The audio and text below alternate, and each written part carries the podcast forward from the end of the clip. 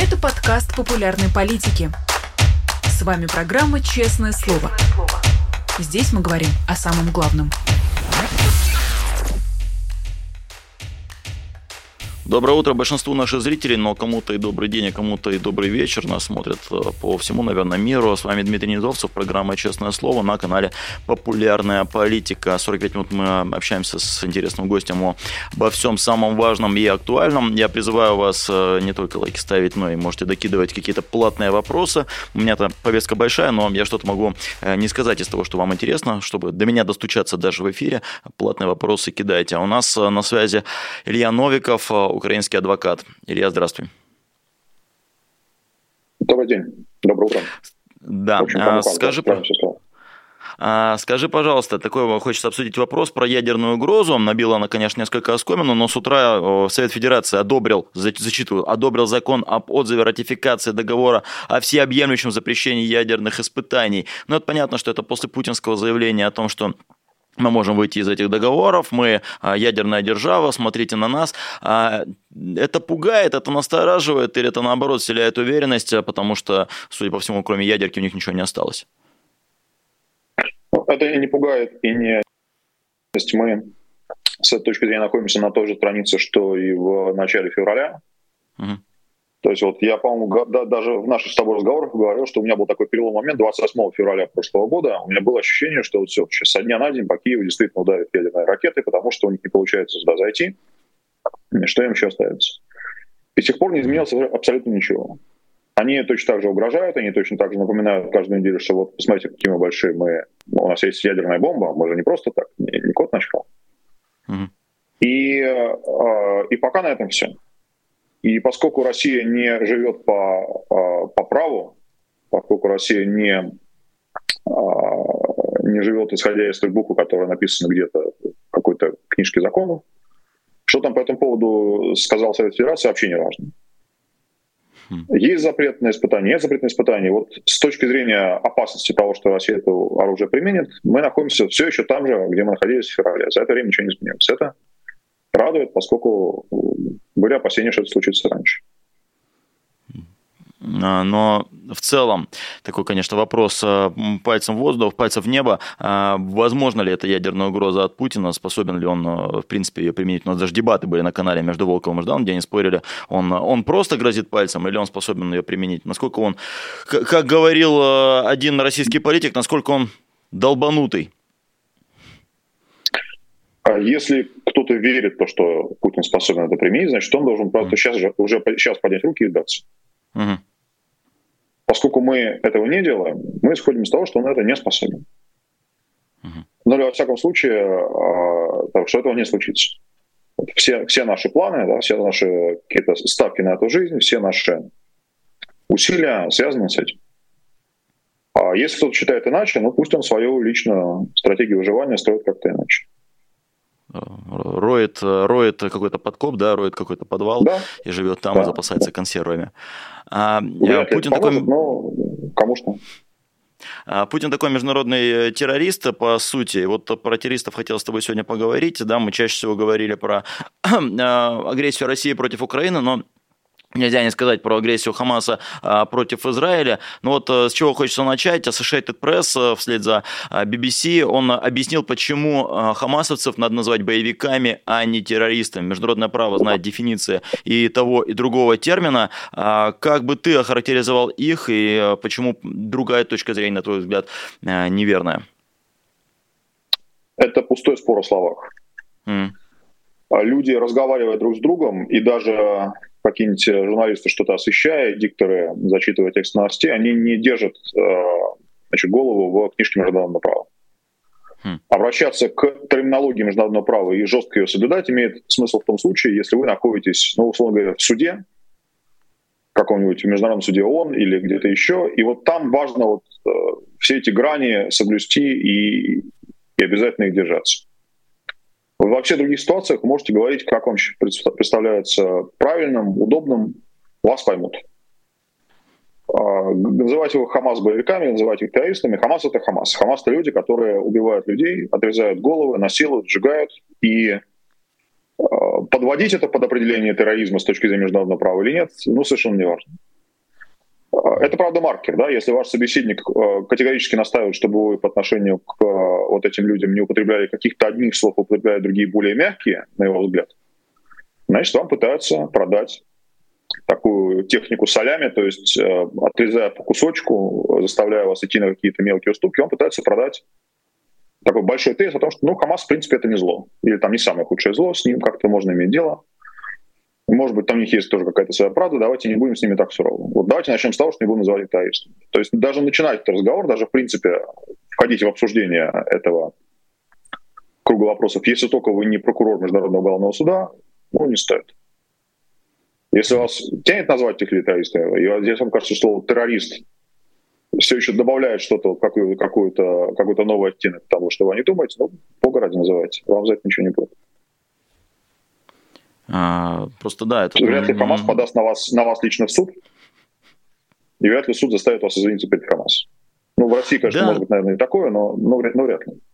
Да, но видишь, это как-то мысленно отправляет э, к спору там, 2014 примерно года, как называть э, тех, кто в ДНР, кто-то называл их ополченцы, а, мы, мы называли их понятно как, они не, не будем цитировать в эфире. Ну и да, вот если ты их называешь как-то иначе, то ну, как, как, как ты их называешь, это сразу маркеры, поэтому относительно Хамас тоже там террористами их называть или боевиками, а если называть их боевиками, на мой взгляд, это пропаганда того, того что они делают, и э, поэтому хочется тебя спросить, вообще имеет смысл спорить с теми, кто занимает по данной точке зрения кто занимает другую точку зрения, потому что даже в Вильнюсе я видел акции в поддержку Палестины, в европейских городах тоже они есть. Имеет ли смысл подходить к этим акционистам и говорить, вы понимаете, что эти люди делают, вы понимаете, что они убивают? Или ты считаешь, что это маркер такой, что лучше проходить мимо и просто махнуть рукой и не обращать внимания? Я просто не очень понимаю, зачем. Угу. А вот тебе так важно этих людей в чем-то переубедить? Ну, хочется, чтобы здравомыслящих было больше, чтобы человек одумался, чтобы человек понял. Нет. Э, я боюсь, что я боюсь, что так это не работает. Люди, которые э, срывают фотографии заложников или убитых, это одна из таких сейчас самых популярных штук вот для этой всей тусовки показать свою солидарность с убийцами. Давайте я подойду к столбу, на котором висит фотография заложника, и сорву его, показав тем самым, что вот не все так однозначно, что вот Израиль к нему тоже есть вопросы, поэтому вот так вот. Но у этих людей уже что-то в голове выросло. Они уже как-то до этой точки дошли. У них есть уже какие, какая-то своя картина мира, в которой ты вот так. Разговор со случайным прохожим, если только ты, ты не их кумир, если они в свободное время не смотрят вот, популярную политику, uh-huh. в те моменты, когда они не поддерживают Хамас, э, то вряд ли мнение случайного прохожего их в чем-то перебедет. Историю о том, что э, хамасовцы убийцы, они, конечно же, слышали что невозможно ее не слышать за последние три недели. Но их это ни в чем не переубедило. Ну, окей, вот есть такие люди, да, их довольно много. Что с ними можно сделать? Убить всех тех, кто поддерживает Хамас, мы не можем. Э, отправить их всех в тюрьму мы не можем. Заставить их э, замолчать в тех странах, где есть свобода слова. Такая суровая свобода слова, да, на которую тяжело наехать. Мы тоже не можем. Значит, нам нужно будет жить с ними и ходить с ними по одним улицам. И это неизбежно. Как, например, Хотел... вот, да, представь себе, что, что mm-hmm. Путин куда-то делся, давай сразу в наши, да. в наши реалии. Укусился язык, хотел сказать в наши Палестины, потому что это дурной каламбур, я уже второй раз на это попадаюсь. Mm-hmm. В, наш, в, наших, в наших краях, да, а, ну, по крайней мере, в России. Вот закончилась война, Путина не стало, там, да, допустим, Шойгу посадили, что-то еще. А, те миллионы людей, их даже, наверное, не большинство в России. Большинство такое пассивно молчаливое. Но те миллионы людей, которые эту войну активно поддерживали. Словами ли или делами ли. Они никуда не денутся. А их нельзя убить, их нельзя посадить.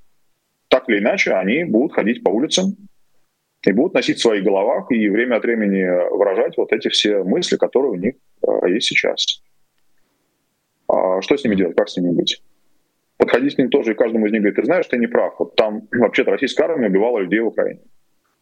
Он знает, что российская армия убивала людей в Украине, его это устраивает полностью. Он был за то, чтобы это происходило больше и чаще. И ты его картину мира одной своей репликой не переменишь.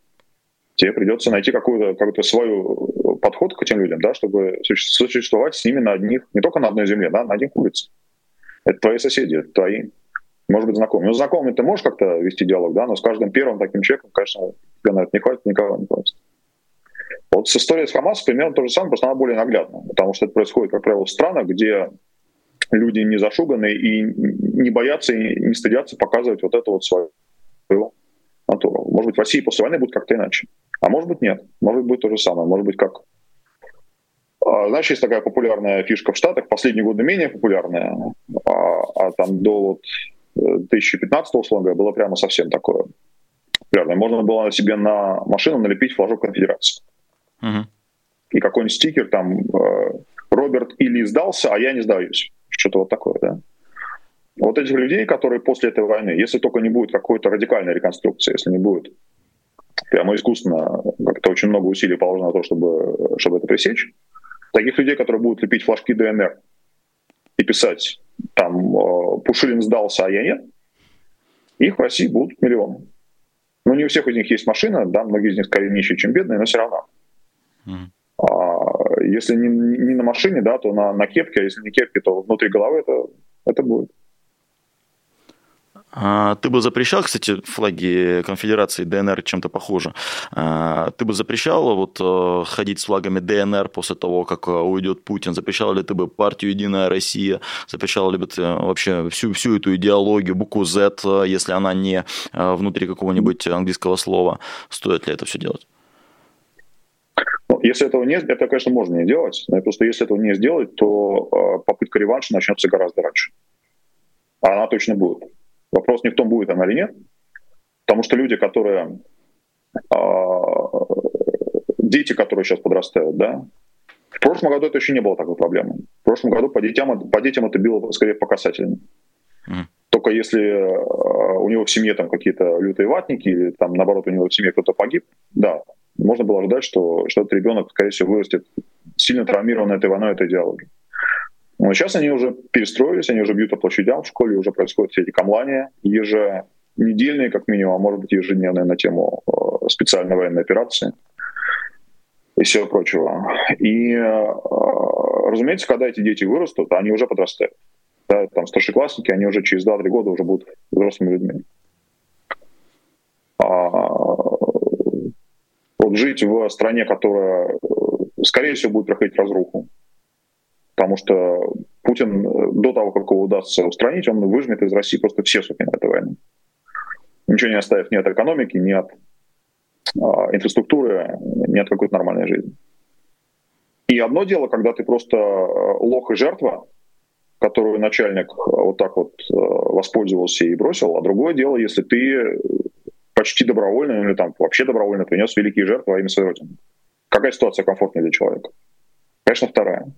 И получается, что как же, неправильная ситуация. Ты же патриот, ты принес великие жертвы, а значит, вот твоя родина сейчас в такой нехорошей находится ситуации, может, как-то можно вернуть замечательное положение вещей 2023 года, когда везде были буквы Z, и все были в едином порыве. Вот эта попытка реванша, она точно будет, 100%. Независимо от того, как именно это она кончится. И когда она кончится. А, и если этого не подавлять, если не заставлять это все проходить реконструкцию, такой э, жесткой форме, а, то будет более масштабная и с большими шансами на успех попытка. А, просто сам об этом тоже несколько раз думал, стоит ли запрещать, стоит ли выводить их за предел закона, да, как КПСС запретили, сразу же после того, как могущество КПСС закончилось, сколько-то времени коммунистическая партия была под запретом. Но если их запрещать, то они становятся такой запрещенной э, силой, а, а запрещенные очень к себе часто приманивают. То есть там вот это там какой-то риск, вот такая там запрещенная организация. А, это создаст какую-то романтику. Этого не будет, думаешь? Единая Россия, там модная романтика, будет. Романтика Z никуда не денется. Угу. Вот эта вот вся, вся Z-поэзия, начиная с сакраментального стихотворения про э, словно, и дальше начинается непрерывный поток нецензурный, я не знаю, вы там цитируют себя или нет, но все понимают, о каком стихотворении речь. Словно та-та-та-та-та-та-та, вот это вот стихотворение. Первый раз Оно слышу, не, не знаю, о чем речь. Окей. Ужасно, да, ужасно. а, нет, все, кто хоть что-то знает про эту войну, знают, что такие стихи есть. И конкретно вот эти.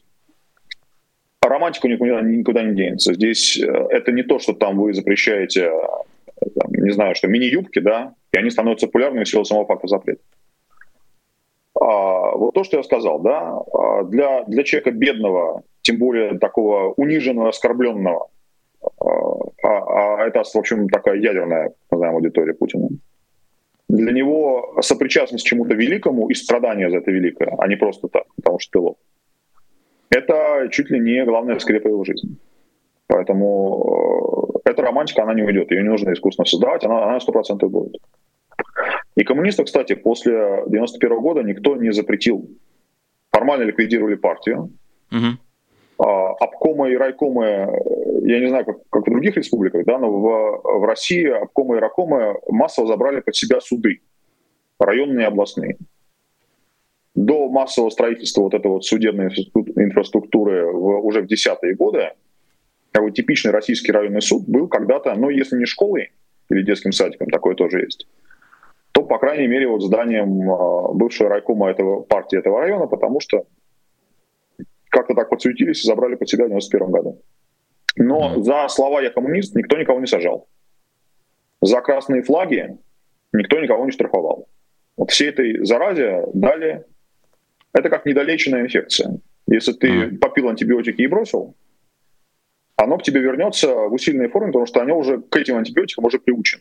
Если ты не убил 100% этой заразы, значит, те 10, которые твой недоделанный курс антибиотиков пережили, просто наплодят оставшиеся 90 сначала, и потом пойдут дальше вперед, которые к этому антибиотику уже приучены. Вот э, то, что касается мягкого, такого мягкого осуждения, без репрессий, без того, что если ты а мы сейчас поговорим о том, что с этим можно сделать. Но без того, что если ты не прошел процесс вот этой денацификации, ты не можешь не заниматься бизнесом, не иметь банковского счета, не иметь загранпаспорта, в общем, не, не получать государства никаких услуг, если ты все еще остаешься таким не, не реконструированным, не раскаявшимся ватником и сетником, mm. все это, конечно, вернется на новый круг гораздо раньше. А теперь что с этим можно сделать?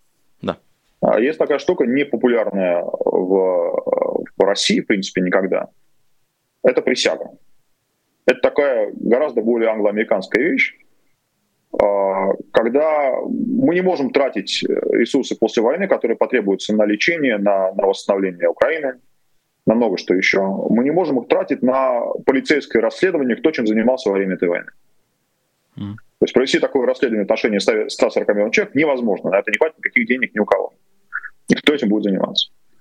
Но можно поставить условием возвращения человека к нормальной жизни а, принесением присяги ну, как минимум из двух вещей. Да? То, что он не будет впредь поддерживать вот эти вот Z, Z-идеи, и то, что он а, подтверждает, что он этим занимался и раньше. И дальше у тебя выбор. Либо ты эту присягу не приносишь, и ты оказываешься в положении пораженного в правах человека. Ну, пожалуйста, если ты такой идейный и готов за, за русский мир страдать, ну, вставай. Окей, хорошо, иди копай землянку и живи в ней. Без доступа mm. к элементарным государственным услугам. Либо ты ее приносишь, но если ты ее нарушил, или если, если присяга касается того, чем ты занимался с 22 по, по год окончания войны, если ты принес ложную, если ты подтвердил, что ты не был вот этим вот, не, не поддерживал войну, не донатил на нее, не доносил, например, на тех, кто был против этой войны, и потом любым путем выясняется, что это неправда, то ты а, огребаешь по полной. Ты получаешь уголовное преследование, ты получаешь конфискацию всего, что у тебя есть, твоя жизнь ломается. Не потому, что расследовали и на тебя вышли, а потому что любым путем, неважно каким, выяснилось, что ты принес ложную присягу. Вот эта модель, она жизнеспособна. Я, я тоже последние месяцы как-то думал о том, может это работать или не может. Ну, скорее может, но, по крайней мере, никакого лучшего варианта нет. А, если этого в той или иной форме не сделать, то у тебя вот эта реконструкция не продвинется, даже не сдвинется с места. А реконструкция, конечно же, нужна. И не только соседям России, да, но и тем людям, которые на этой территории живут.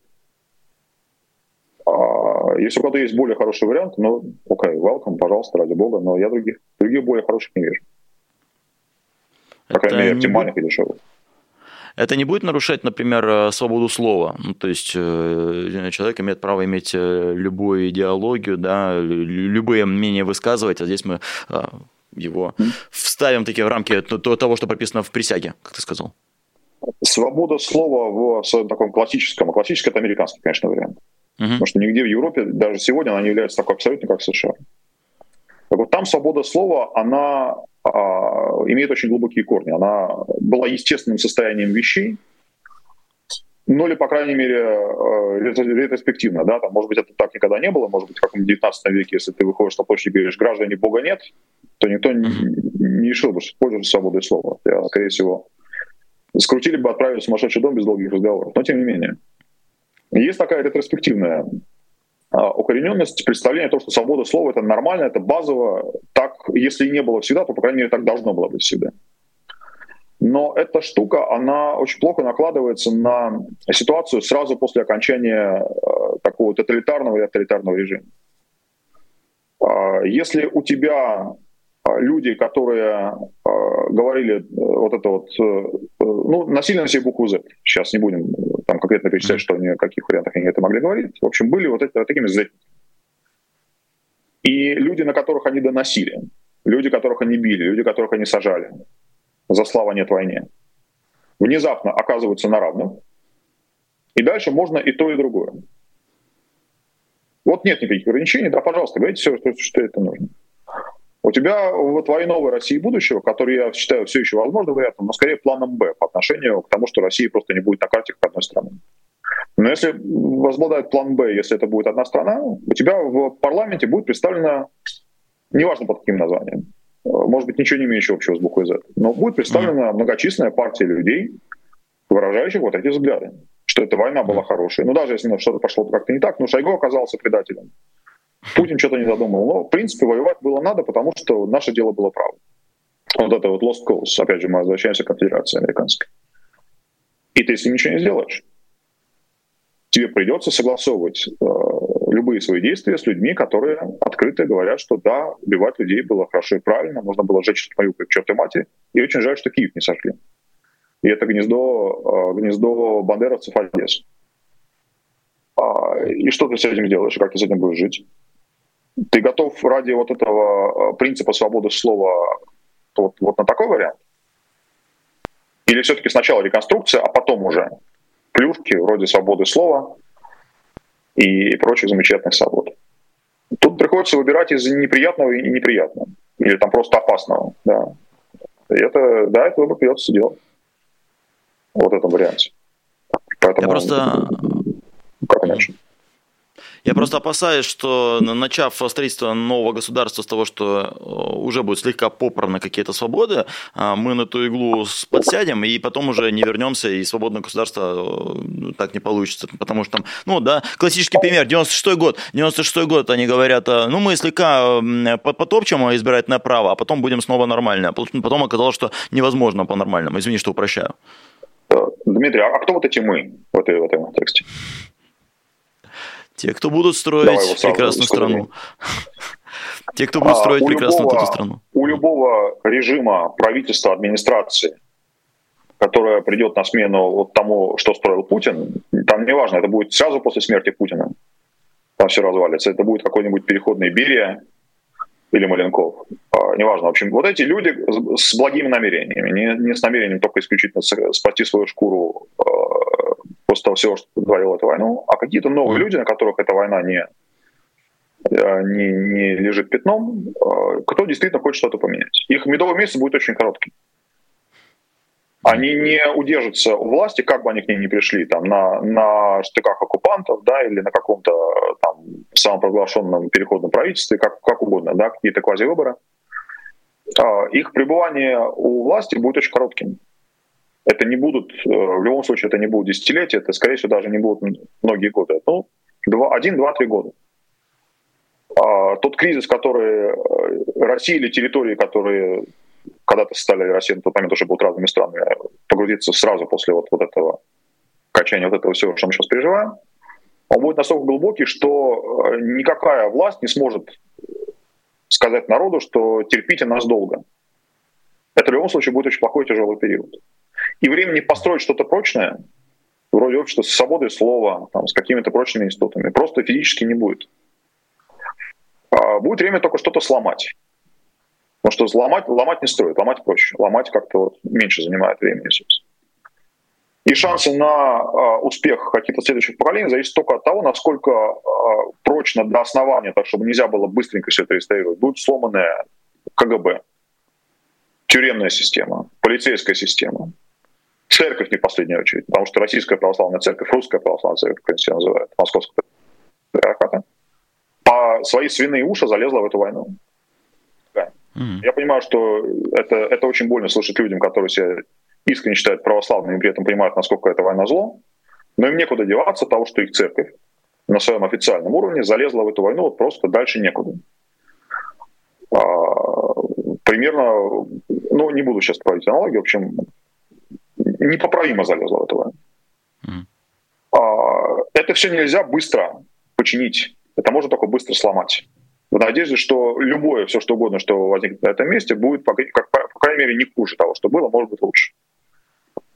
А построить что-то прочное, ну, не получится, потому что на это нужны годы, и годы спокойные. А спокойными эти первые годы, конечно же, не будут. Извини, А-а-а. если это неприятно слышать, но я боюсь, что реальность э, будет ровно такой.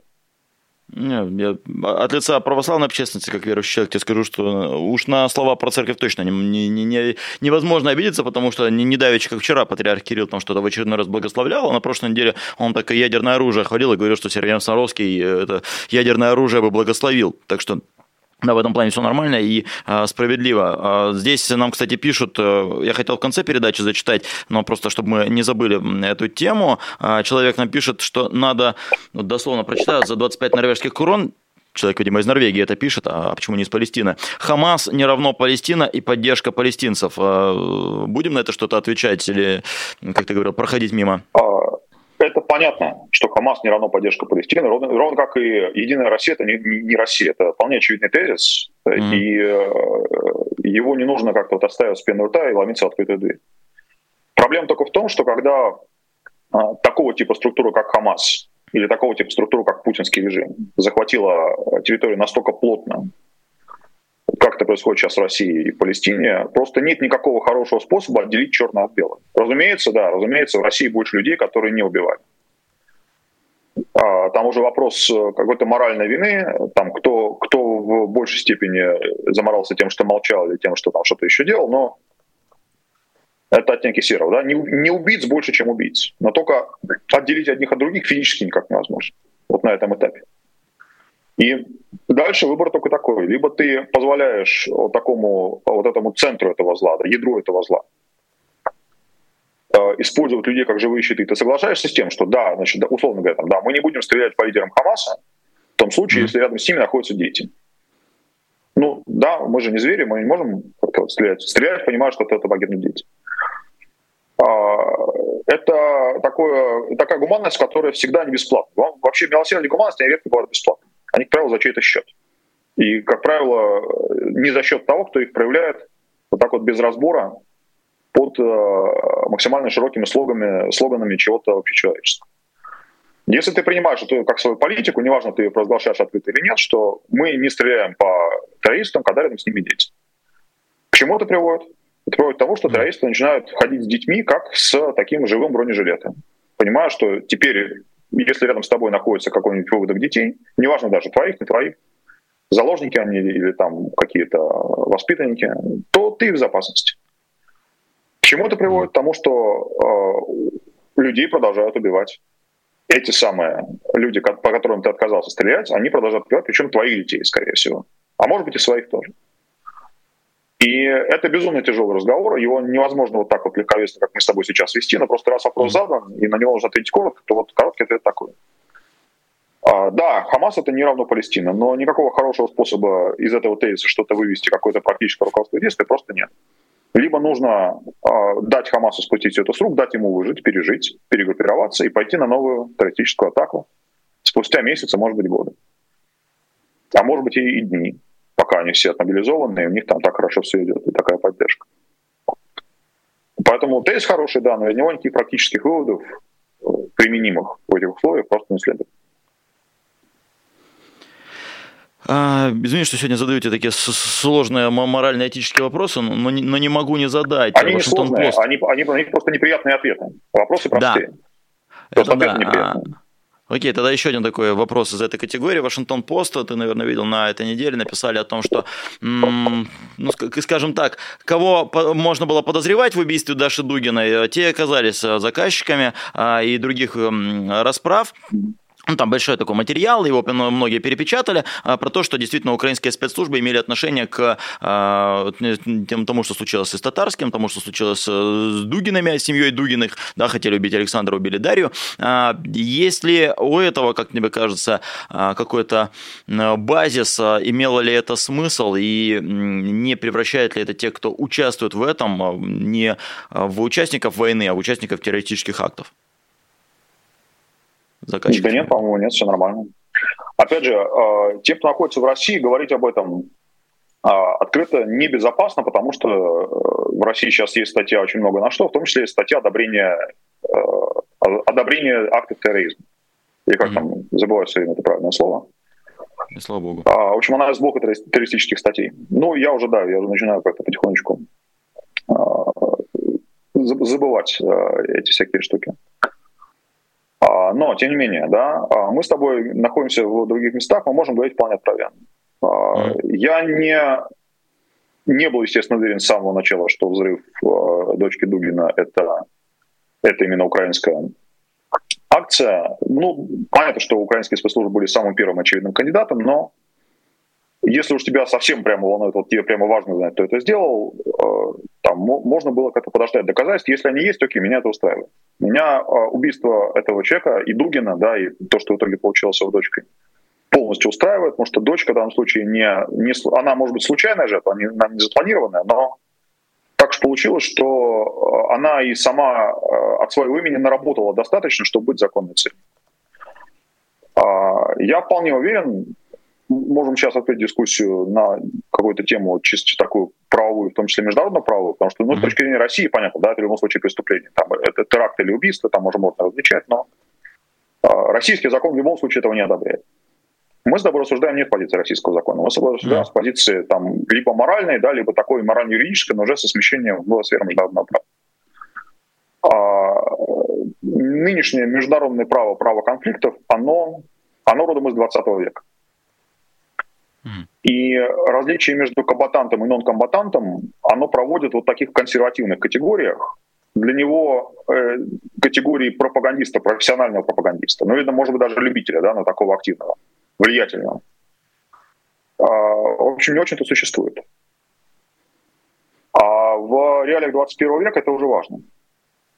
Для а, мобилизации а, людей в России а, на эту войну а, Соловьев Симоньян, а,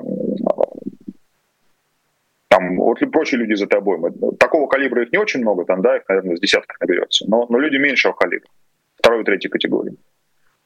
Вот во вторую и третью, может быть, Дугин уже попадает, и его дочка точно. Угу. Точнее, Дугин точно, а дочка, скорее всего.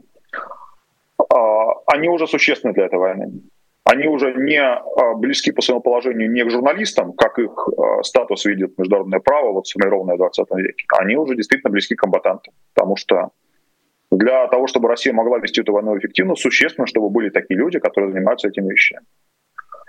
Поэтому э, я даже с консервативных позиций, не, не ультраортодоксальной, да, просто консервативных, я вижу этих людей как законные цели. Э, хорошо, что убили Татарского, я одобряю эту смерть. Я, я не до конца уверен, как именно это было сделано. Там все еще ставятся некоторые знаки вопроса, но они, они, конечно, важны для вовлеченных людей. Там, для тех, кого судят за это, да, важно, кто, что об этом знал конкретно в тот момент. Они, может быть, важны для, для историков, но э, вот баз, базовый факт, базовый тезис о том, что это сделали украинские спецслужбы, меня полностью устраивает. Я не вижу в этом никаких знаете, с одной стороны, с другой стороны, вот не совсем все это правильно, и как-то вот давайте будем когда-то смотреть как-то иначе. Нет, я здесь вижу, что это все правильно, потому что эти удары нанесены по людям, которые в полной мере отвечают за эту войну, за ее развязывание и ведение. И, и хорошо, что этих людей больше нет. Я, в общем, предельно откровенно это ответил.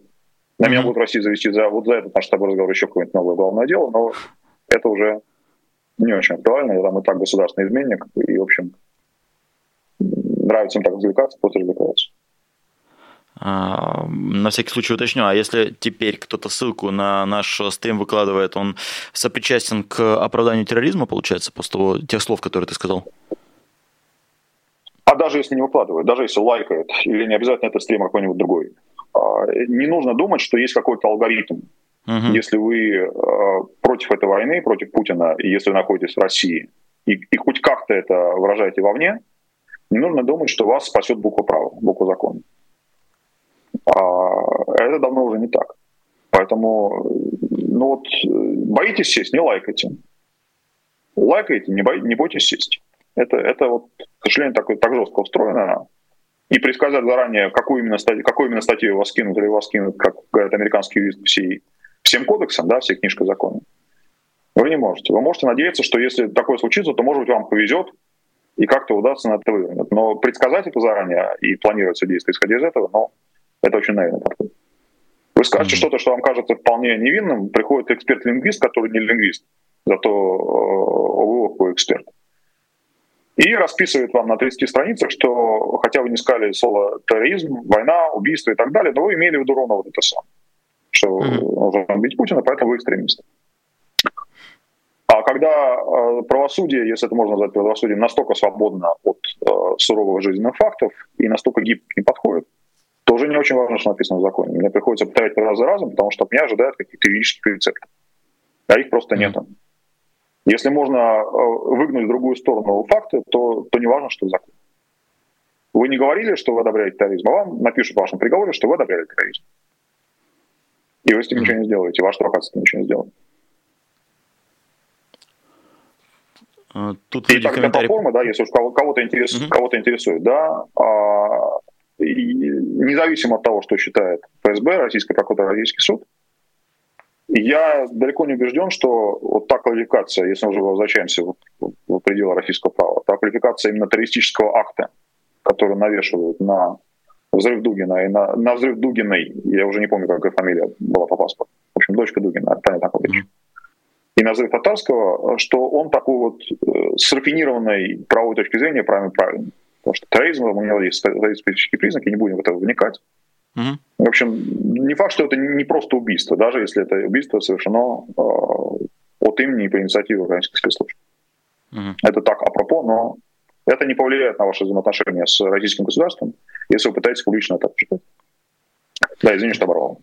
Нет, все хорошо. А, это я виноват, что не, не понял, когда закончил. А, тут люди уже в комментариях пользуются тем, что у нас а, юрист в эфире и с юридическими консультациями обращаются. Человек прислал 5 евро и спрашивает про ВНЖ. Там длинный вопрос, но вкратце суть такая, что человек живет за границей, получил ВНЖ в другой стране, а теперь ввели какую-то норму, что нужно извещать государство о том, что у тебя это самое ВНЖ, и штраф там 200 тысяч, если этого не сделал. И он спрашивает, соблюдать ли этот закон, сообщать сообщать для российскому государства, что у меня есть ВНЖ другого государства? Ну да, такую консультацию за 5 евро я, конечно, дать могу. Правда, это будет консультация, которая и, и ценностью их 5 евро, а не, не только стоимость. Да, потому что не, не вникая в детали, конечно, дать разумного ответа нельзя. Но mm. окей, на пальцах. Mm-hmm. Значит, э, если вы, собираете, если вы не собираетесь, в принципе, возвращаться в Россию, то вам все равно. Более того, э, требование доложить о себе, о том, что вы получили ВНЖ, таймер у вас начинает тикать, я не помню, сколько он ставит, два, по-моему, месяца, но здесь уже могу соврать. Таймер у вас начинает тикать с того момента, как вы вернулись в Россию. Если вы находитесь за границей, там получили ВНЖ и в Россию до сих пор не поехали, то вы чисты с этой точки зрения. Пока не поменяли закон. Могут поменять легко. Но по состоянию сейчас то так. Дальше, если вы вернулись в Россию, а если это ваш последний приезд, вы там продаете свою последнюю квартиру, забираете кота, и все. Значит, говорите прощай, не этой России, и уезжаете в эту свою прекрасную даль. То, в принципе, можете делать, можете не делать, вам уже все равно. Но если вы собираетесь туда ехать, ездить более-менее регулярно, то а, вам придется об этом доложить, зарегистрироваться. Это довольно простая процедура. Но только в том случае, если ВНЖ постоянный по букве закона, который сейчас, э, опять же, если я ничего не путаю, потому что консультация за 5 евро, она такая, вот ты быстро говоришь, что у тебя в голове, а вообще-то юристу полагается там залезть в закон, там, посмотреть практику и все прочее. За 5 евро мы этого условили, что мы этого не делаем. Но временный ВНЖ, временный по правилам этой страны, что там считается временным, а в России регистрации не требуют, постоянно требуют. Вот исходите из этого.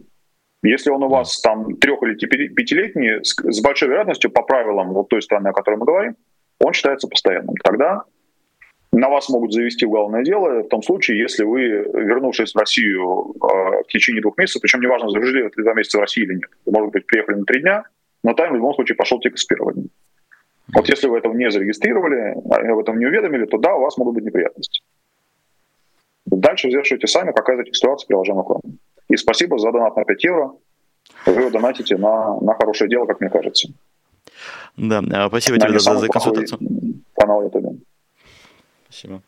А, спасибо, это дороже 5 евро. И да, мы такие маленькие консультации для одного человека дали, хотя, может, многие ими воспользуются. А, но напоследок а, тебе такой большой вопрос хочется а, задать и большую тему поднять про выборы 2024 года. Вот хотим мы того или нет, но дискуссия нас об этом засасывает. Вообще, я тебя сегодня уже спрашивал где-то в начале, принимать участие в дискуссии о Палестине, принимать участие в дискуссии о выборах. И, насколько я понимаю, ты же заполнял эту анкету, которую опубликовал Навальный. Имеет ли это все, все смысл? Не заполнял.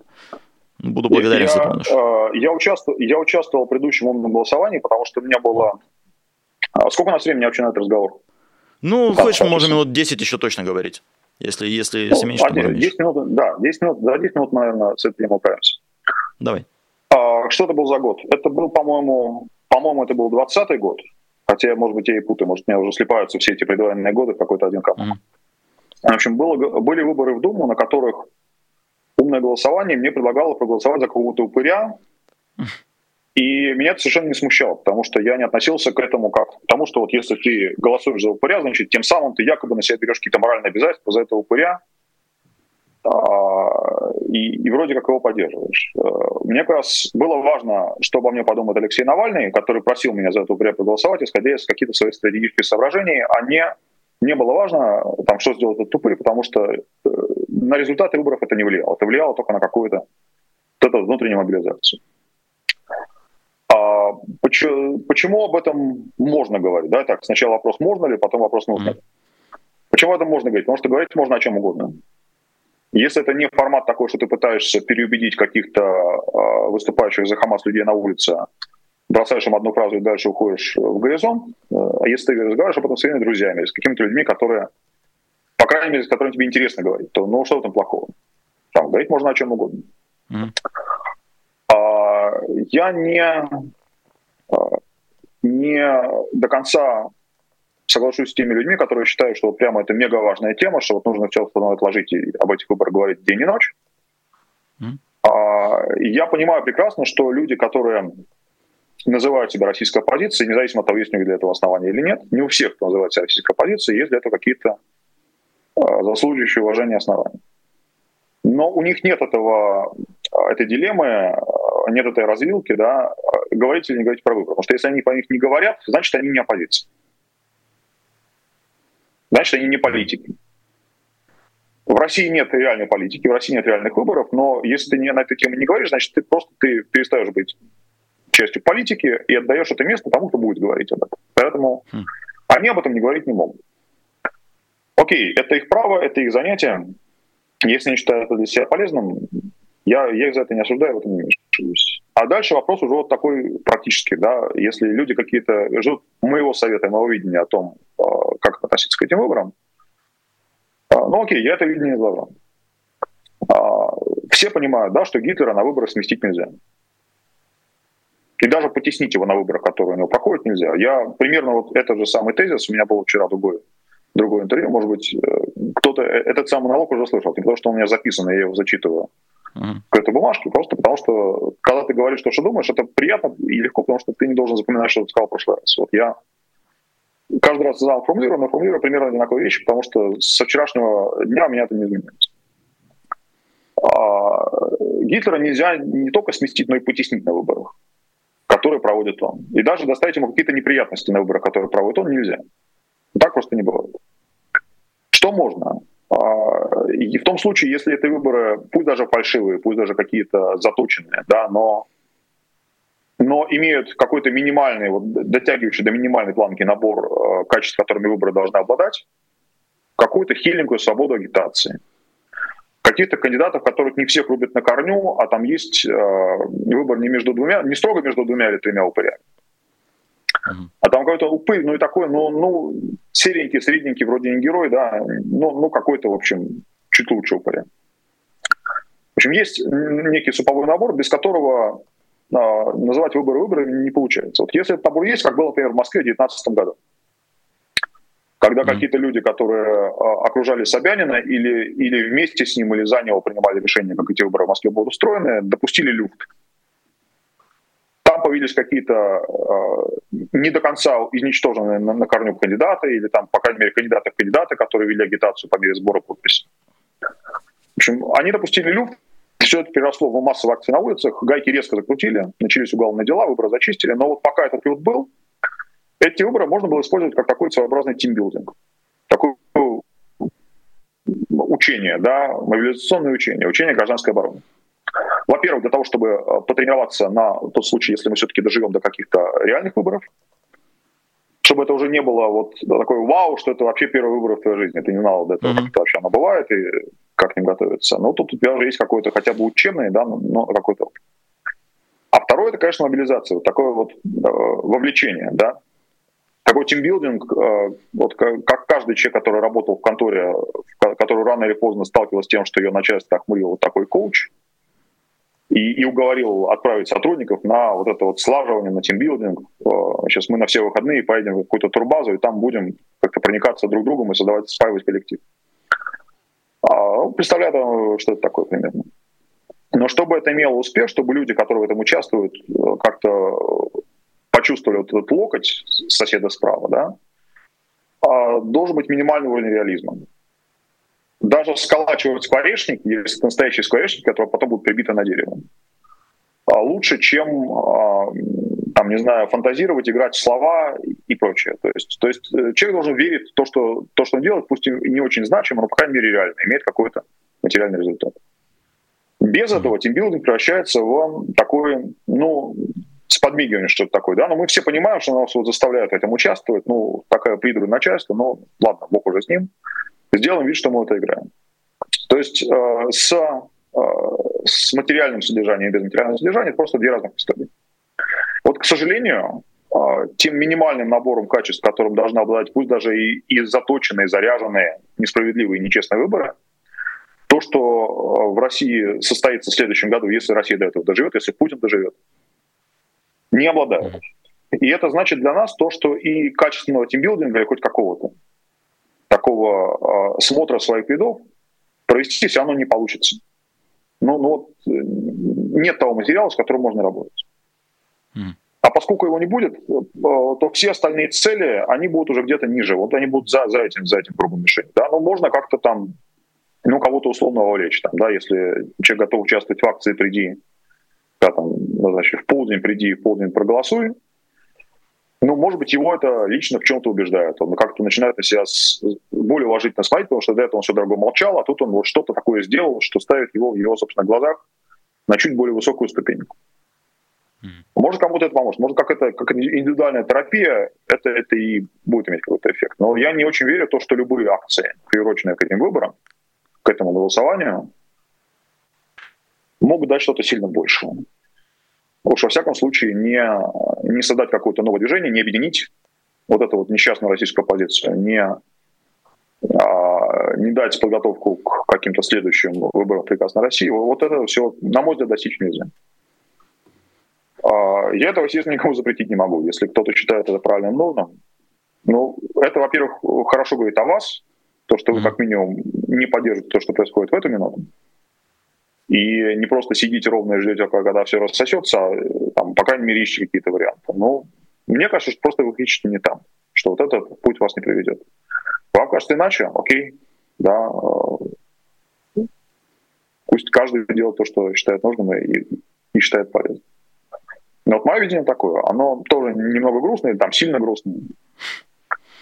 А, но вот какое есть. Просто э, Гитлера можно пытаться взорвать, mm-hmm. успешно или неуспешно. Можно пытаться составить против него заговор, состоящий тоже из таких же точно упырей, просто которые свою шкуру ставят, ставят ближе к телу, чем э, интерес любимого вождя. Можно пытаться сколотить против него международную коалицию, которая зальет все это кровью и так или иначе покончит с этим. Но пытаться Гитлера сместить на выборах или хотя бы там создать какую-то какую-то зону дискомфорта для него на тех выборах, которые он изначально проводит, организует, Ну, вот я не верю, что такое. Возможно, что такое бывает. Ну, а в связи с этим ты анкету не стал пока эту заполнять при всех добрых отношениях с Навальным? А, ну, я, я-то, я-то, не, я-то не буду голосовать, это понятно. Да. Mm-hmm. То есть э, ты можешь какое-то мнение иметь по поводу российских выборов и свой, своего mm-hmm. места в них, если у тебя это место есть. Поскольку mm-hmm. я голосовать не буду, то и э, как-то неуместно мне об этом вот лично высказываться, да, как в порядке обмена мнениями, как сейчас, да. А заявляя, а, заполняя эту анкету, ты уже себя ставишь на место какого-то человека внутри этой ситуации. А я, а, как известно, да, я госизменник, я предатель. И, а, в общем, понятно, что эти выборы в любом случае не про меня и не, не с моим участием. Поэтому, ну, было бы странно мне эту анкету заполнять. Это ничуть не, не, не в осуждении людей, которые заполнили, да, потому что у всех ситуация разная. Там, да, кто-то эту плашку про иноагента ставит сам, кто-то для себя не исключает еще возможность в Россию поехать, вернуться, там может быть временно. Да? Вот для них все это, а, весь этот Рубикон еще не перейден. Для меня он перейден давно, и я уже на все это смотрю со стороны. Последний, наверное, вопрос, который задам. А, вот в том числе и поэтому Путин не отменяет эти самые выборы. То есть не похоже, что он их отменит, а, мартовские выборы, потому что понимает, что э, такого Нет. упыря с помощью выборов не сковырнешь? Он их может только заменить. Рыбу выбор – это ритуал. Mm-hmm. Путин такой, а, такой а, вождь, который должен регулярно проводить ритуалы. Если их не провести, будет засуха, может быть, засуха будет в любом случае. Но если их не провести, то любая засуха будет списана на то, что вождь не провел ритуал. Потому что ритуал mm-hmm. нужен. И отказаться от выборов Путин может только в случае, если его коронуют. Но это все-таки требует какого-то... это, в общем, опасная штука, да, это может и не пройти. Поэтому выборы, да, до, до конца своей жизни, до конца своей, своего пребывания в власти, что, в общем, одно и то же, потому что Путин не может уйти живым, он не может просто уйти на пенсию. А Путин будет проводить выборы. Если он доживет до 30-го года, значит, он будет проводить выборы в 30-м году. Чего, как мы все надеемся, не случится. А, но отказаться от них полностью он не может, потому что без, без свободы общество может прожить, особенно такое традиционное, без э, еды, ну где-то иногда может, иногда нет, а без ритуалов она не может прожить никогда. Понял тебя. Спасибо большое. Илья Новиков был у нас в эфире, украинский адвокат. Спасибо большое тебе. Спасибо. ждем еще. А, напоследок зачитаю ваши платные сообщения. То, то что слева то, что нуждалось в обсуждении нами с, с Ильей Новиковым, мне кажется, зачитал. То, что не нуждается в обсуждении, может быть, просто зачитано мной. Давайте зачитаю я тоже. Ну и да, я читаю медленно, поэтому если кто-то еще докинет какие-то платные сообщения со своим фидбэком по нашему эфиру, я это тоже зачитать смогу. ЛБ присылает нам 10 австралийских долларов. Просто спасибо за адекватность. Да, мы это передадим Илье Новикову. Это ему было, наверное, скорее, чем мне. Таня Пекл дарит спонсорство одному зрителю нашего канала и еще одному зрителю, и еще одному зрителю дарит э, Таня Пекала. Большое ей за это спасибо. Кажется, зачитал э, все ее сообщения. Если вы в чем-то не согласны с Ильей. Все-таки он был э, достаточно категоричен и порой э, довольно саркастичен. Можете тоже писать да, свое мнение. И мне же остается ознакомить вас со списком имеющихся наших патронов. Э, вот они все. Э, можете становиться патронами и вы. Ваше имя тоже будет на экране. Те, кто досмотрел до этого места эфира, скажу, что поскольку передача в некотором смысле авторская, могу как автор сказать, например, дать анонс в ближайший понедельник. Уже выйдет наконец долгожданный выпуск ГКЧП. И вот мы с Ильей, с Ильей Неновиком, Шипелиным собираемся запустить новую такую программу патрон, патронирования ГКЧП. Так что принимайте участие в нем э, в новом выпуске мы расскажем, что в виду имеется. А, ну и думаю, что на этом я точно могу с вами попрощаться. Новых платных сообщений пока нет. А, смотрите новости на канале Популярная политика, смотрите вечерний стрим, который сегодня будет на канале Популярная политика. Ну и ставьте лайки, распространяйте ссылку, но не на этот стрим, потому что, как сказал Илья Новиков, э, здесь может быть пропаганда терроризма. Кто не знает, о чем речь, посмотрите середину нашего эфира. А с вами был Дмитрий Низовцев, э, программа «Честное слово» на Популярной политике. До новых встреч. Пока-пока. Вы слушали подкаст «Популярные политики». Мы выходим на Apple Podcast, Google Podcast, Spotify и SoundCloud. А еще подписывайтесь на наш канал в YouTube.